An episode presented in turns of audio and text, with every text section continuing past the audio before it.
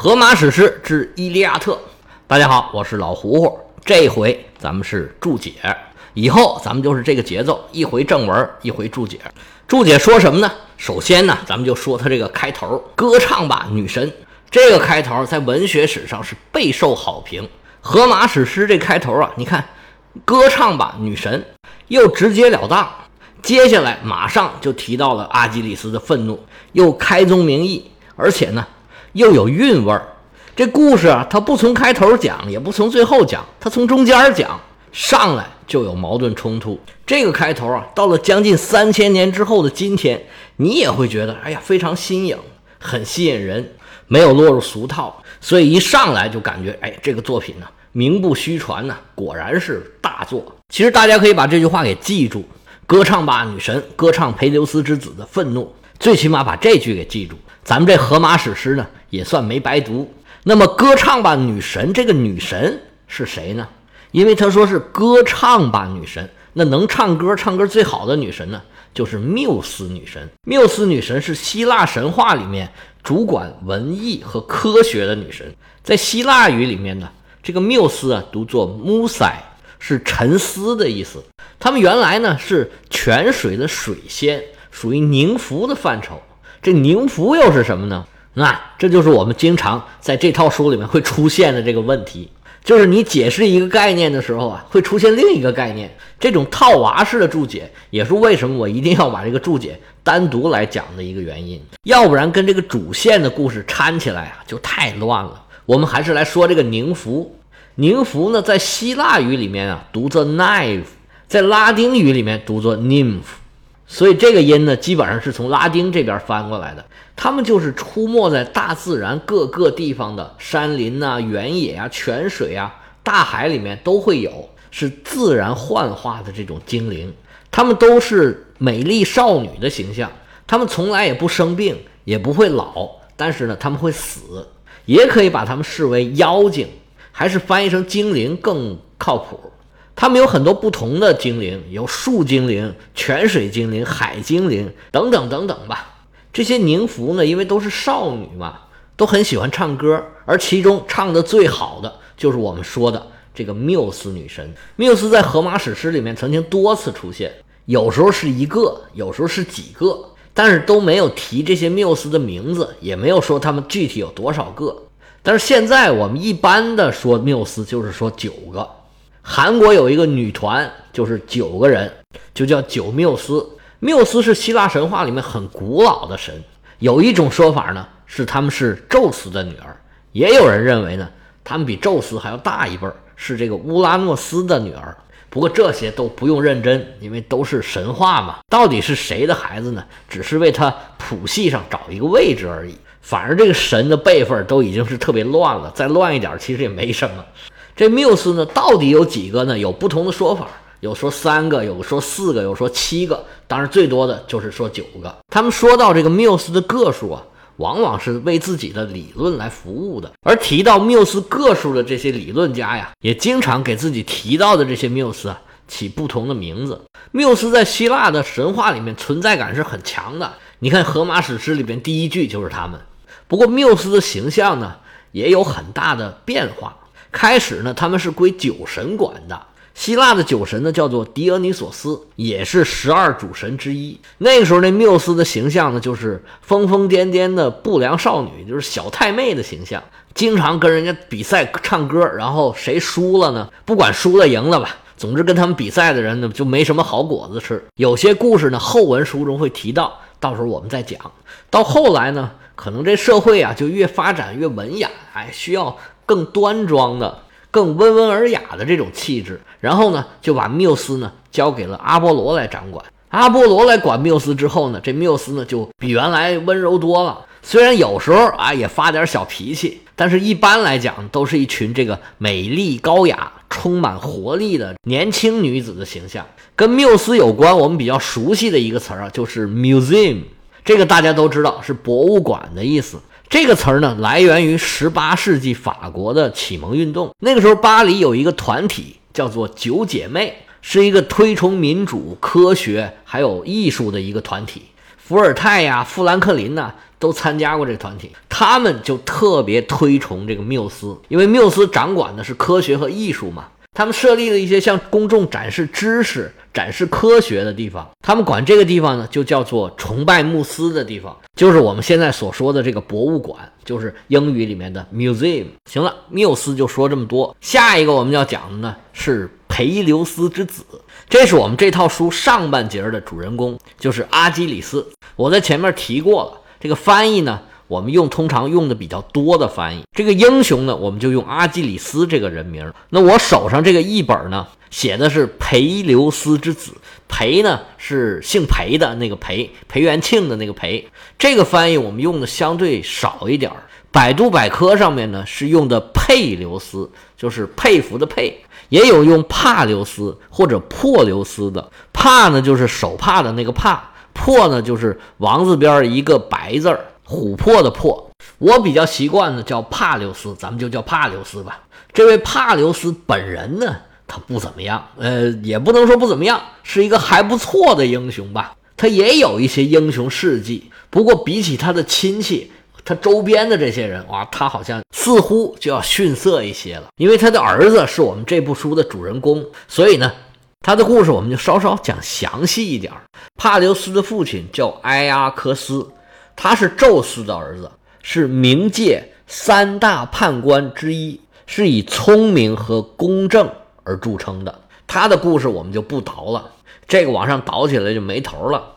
帕留斯的母亲呢是马人喀戎的女儿，叫做恩德伊斯。这个马人喀戎在希腊神话里面也是很有存在感的，很多英雄都是他的学生。在希腊神话里面呢，这个半人马呀，或者叫马人。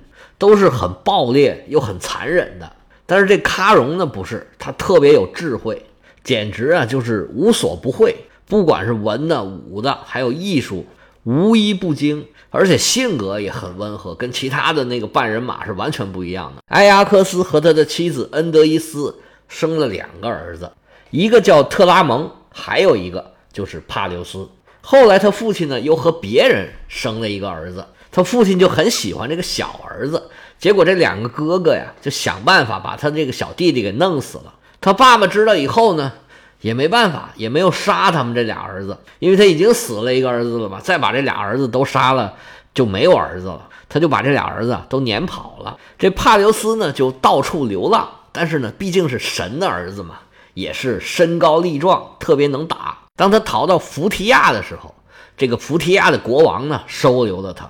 不但收留了他，还给了他三分之一的土地，还把女儿嫁给他了。但是这国王对他虽然这么好啊，但是他打猎的时候呢，把这个国王给误杀了。那在福提亚他就待不下去了，就跑到了附近的叫伊俄尔科斯。这伊俄尔科斯的国王对他也特别好，你看这该死的魅力啊！但是国王的妻子对他更好，还百般的勾引他。结果呢，帕留斯啊。拒腐蚀永不沾，人家也没上当，说王后啊，请你自重。结果这王后呢，恼羞成怒，就在国王面前啊，说了帕留斯的坏话。结果帕留斯这位国王哥们儿呢，就听信了自己妻子的谗言，准备设计想陷害帕留斯。怎么陷害呢？他们一起啊，去山里面打猎，打猎打累了之后呢，就让帕留斯在那儿睡一会儿，趁他睡着啊，就把神给他的剑给藏起来了。他们知道，待会儿就有这个半人马到这儿来。那半人马是又狂躁又嗜血，看见人来肯定要杀了他。他手里没有宝剑呢，他就打不过，肯定要死。计策想得很好，但是他不知道啊，这个帕留斯的老爷就是半人马。当他睡醒的时候，发现半人马来了，他老爷这个喀戎啊，就帮他把这个剑找出来了，就轻易的把半人马都打退了。这个计谋呢就没成功。结果他回去约了一帮同伙，就把这个国王和他妻子全部给干掉了。后来呢，又成了色萨利的国王，娶了阿基里斯的母亲海洋神女特提斯。而在他的婚礼上，才有了这个金苹果的故事。后面呢，我们要详细的交代。这个正是特洛伊战争的一个引子。而在特洛伊战争的时候呢，帕留斯还健在，不过年纪已经大了，他还在色萨利当国王。不过，因为政治斗争，他被政敌给驱逐了。直到阿基里斯的儿子回来的时候。他才算报了仇。不过呢，因为太老了嘛，自己也就不当国王了，把王位呢让给了阿基里斯的儿子帕留斯的故事，我们就讲这么多。他还有一些涉及他儿子啊、他妻子的故事。我们讲到他妻子的时候，我们再详细的讲。我们继续做注释。下一个需要解释一下的是什么呢？是我们在第一段里面讲的这个阿开亚人。这里讲的这个阿开亚人呢，有很多种翻译，有翻译成亚该亚的，有翻译成阿开奥的。也有翻译成阿尔戈的，其实这几个词儿都来源于一个词源。古希腊有一个城邦叫阿尔戈斯，也是这个词源。在这里面呢，就是泛指从希腊半岛过来的这些人。后面还有一些其他的称谓，我们讲到的时候再说。紧接着一个词儿就是埃蒂斯，在这里面呢，埃蒂斯就是冥府或者地狱的意思。我们对这个词儿呢有一个更熟悉的叫法，叫哈迪斯。一般来讲，我们管那个冥王。希腊神话里面的冥王叫冥王哈迪斯，这个就涉及这个 H 发不发音的问题。这哈迪斯呢，就英语译过来的；那埃蒂斯呢，就是希腊语译过来的，区别就在这里。这个没什么好讲的，我们继续跟着讲到的一个人名，就叫做阿特柔斯。阿伽门农就是阿特柔斯之子，我们就来讲讲这个阿特柔斯何许人也。阿特柔斯的故事要从他爷爷讲起。他的爷爷叫做坦塔罗斯，是吕底亚一个王国叫做西皮洛斯的国王。吕底亚呢是个地理概念，大概现在这个土耳其半岛的西北部。特洛伊呢就在这个西皮洛斯的隔壁。这坦塔罗斯可不是一般人，甚至呢他可能也不是凡人，因为他是宙斯的儿子，而他的母亲呢是海洋女神普鲁托。那为什么他父母都是神，生下的儿子是凡人？这个，嗨，就这样，这都讲神话了，咱就不讲那么多道理了，知道结果就行了。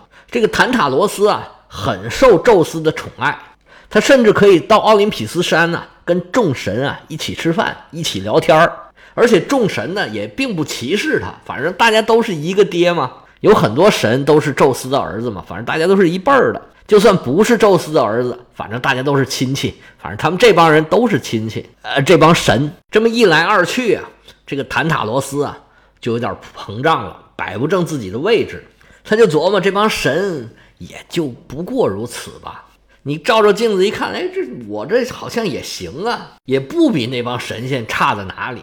有时候吃饭的时候啊，他就从上面顺点东西回到自己的王国里面，哎，吹牛来用，看看。我这可是神仙吃的东西，你们来试试，多牛，多厉害，好吃吧？他是国王啊，他身边的人自然也奉承他，而且他确实能拿到一些跟别人不一样的东西。而且那些众神呢，聊天的时候也不背着他，他也能知道一些所谓的天机，不是天机不可泄露吗？人家希腊不这样，经常泄露。有一次啊，坦塔罗斯啊，从宙斯那儿顺走了一条金狗，那宙斯啊。谁让我喜欢这儿子呢？那就睁一眼闭一眼吧，就顺着他去了。要不说不能惯着孩子呢，这孩子啊就越惯越过分了，他就开始想办法做自己这个花样作死了。有一天呢，他就突发奇想，说：“哎呀，我经常来这儿奥林匹斯这儿吃饭，众神都对我这么好，这么客气，那我也请一请大家吧。咱们到我的王国里面，哎，咱们吃点好的。这天庭里虽然好啊。”但我们凡间呢，也各有风味儿。哎，我们也有好吃的。那大家都这么熟了，既然他邀请，那就来吧。没想到这坦塔罗斯啊，打着坏主意呢。他把自己的儿子给杀了，又烧又烤，做成菜。众神来了，他就准备给这众神吃这个菜。然后呢，他还让这些神来猜，哎，你们吃的这是什么东西啊？他的如意算盘呢是众神都猜不着他们吃的是什么东西，然后呢东西又吃了，他就可以证明自己比这些神仙强了。你看你们这些人啊，你们这些神不知道吃的是什么吧？你们都输给我了吧？哎，他是这样想的，但是他哪知道那些众神呢？早就知道他玩什么鬼花样。这些神呢，把自己手上的肉啊都扔到一个盆里，这孩子呢就给复活了。这坦塔罗斯啊被打入地狱。遭受最痛苦的折磨，就是渴了不能喝水，饿了不能吃东西，头上还有一块大石头，随时可能掉下来把他压死。而他的家族呢，也遭到了骨肉相残的诅咒。这个被复活的孩子叫做帕罗普斯，他被复活了以后啊，没有在他父亲的王国待着，而是去希腊找一个叫伊利斯的王国，向这个王国的公主啊求婚。但是这个王国的国王呢，相信一个预言，说女儿结婚的那一天呢，就是他父亲死的那天，所以他就很害怕他女儿能结婚。对求婚的人呢是百般阻挠，但是又不能明面不让女儿结婚，这也说不过去啊。于是啊，他就贴出告示，到处说说呀，我女儿结婚可以，嫁给你可以，但是啊，在求婚之前，你要跟老丈人要比个赛，只有你赢了我，哎，我才成为你的老丈人。但是我赢了，我就要把你弄死。那他女儿又是公主，长得又漂亮，就有好多人来求婚，其中就有这个帕罗普斯。实际这老国王啊，早已经定下毒计，他想把这些来求婚的人啊，一个一个全干掉。那他女儿不结婚，他不就安全了吗？但是这帕罗普斯呢，毕竟是宙斯的孙子，而且呢，他还有个保护神，就是海神波塞冬。他为了能娶到这个公主啊，就去求他的保护神帮忙。波塞冬也很大方。把自己的马车借给他了，让他开着自己的飞车去参加比赛。因为比赛呢，就是赛车。转眼间到了赛车的那一天了，开始比赛。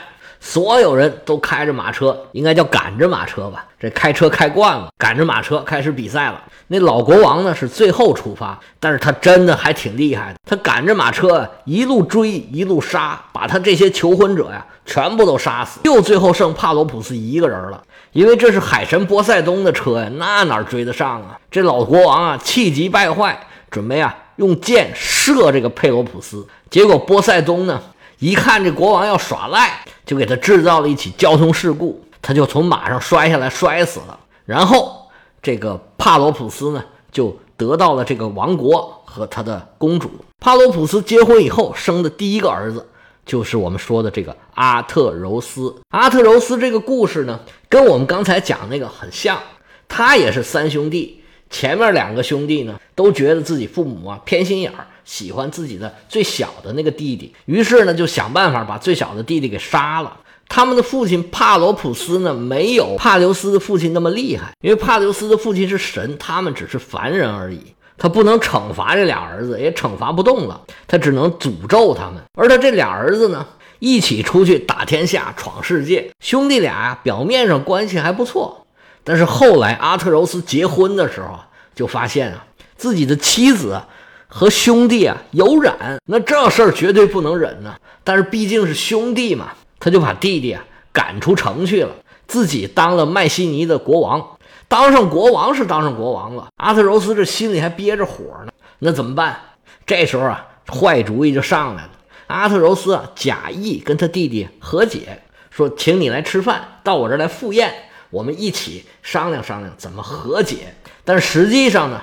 他早已经把他弟弟的俩儿子给抓过来，把这俩儿子炖熟了之后给他父亲吃。他弟弟是越吃越不对味儿啊。后来呀，告诉他真相，你吃这个就是你亲儿子。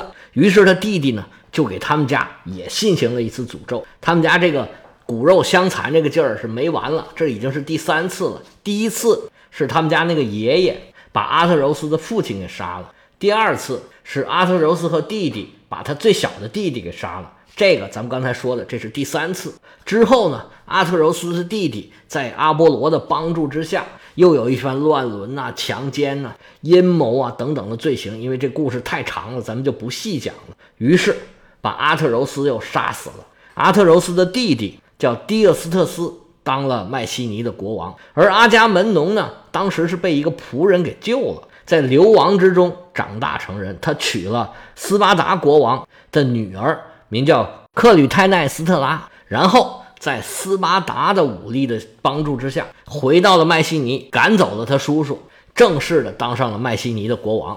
这个就是现在我们要讲的这个联军统帅阿伽门农。行了，今天的注解就讲到这儿，就是几个希腊的神话故事。大家有什么意见建议，可以留言告诉我。下回就又是故事情节开始往前推进了，我们明天再见。